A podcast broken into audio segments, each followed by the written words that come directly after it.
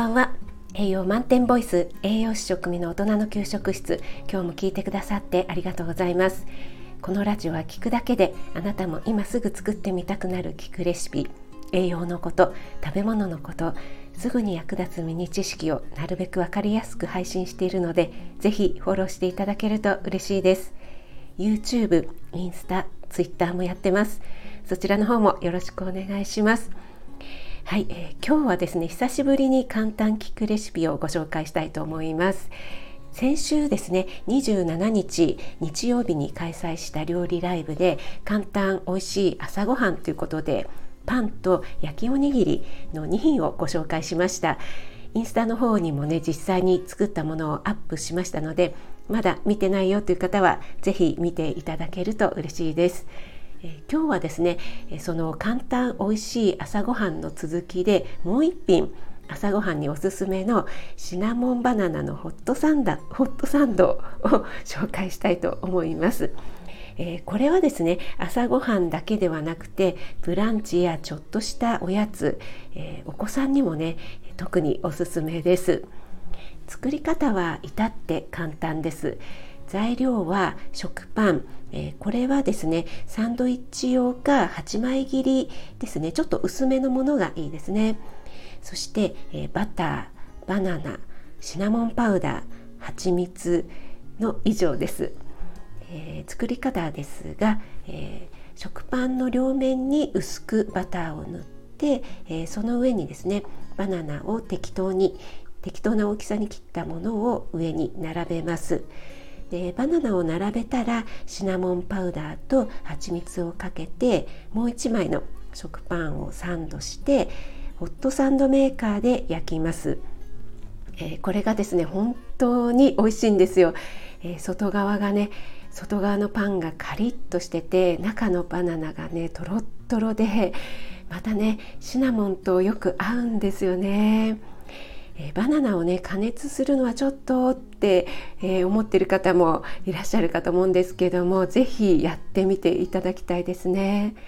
でホットサンドメーカーがないよっていう方はオープンサンドでもいいかと思います、えー、食パンの上に乗せてねそのままトースターで焼くだけでも OK です。でホットセンホットサンドメーカーほどはバナナがねとろとろにはならないんですけども、えー、オープンサンドだとね本当に簡単にできますからね。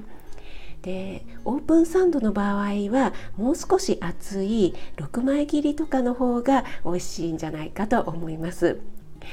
はい、でバナナなんですけどね、え、消化吸収がいいのですぐにエネルギーになってくれますよね。なので朝食にはとってもおすすめですね。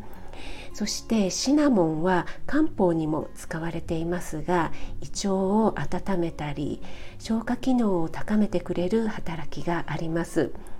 特にね女性の冷え性だったり生理痛などにも効果があると言われています。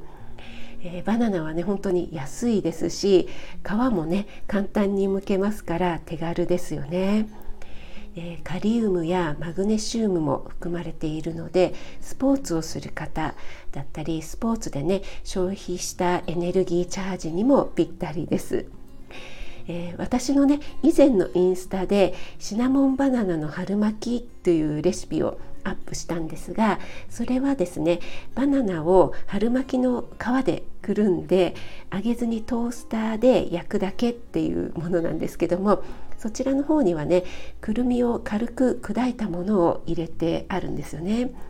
で今回のねホットサンドにもくるみを入れていただいてもまた食感が楽しめていいかもしれないですね。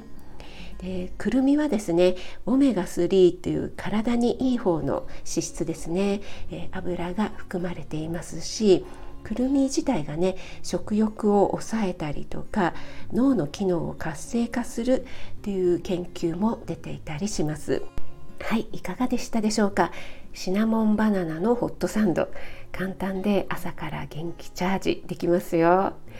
えー、今日の配信の関連配信、えー、またはインスタはですね概要欄に貼りましたのでそちらの方も参考にしていただけると嬉しいです。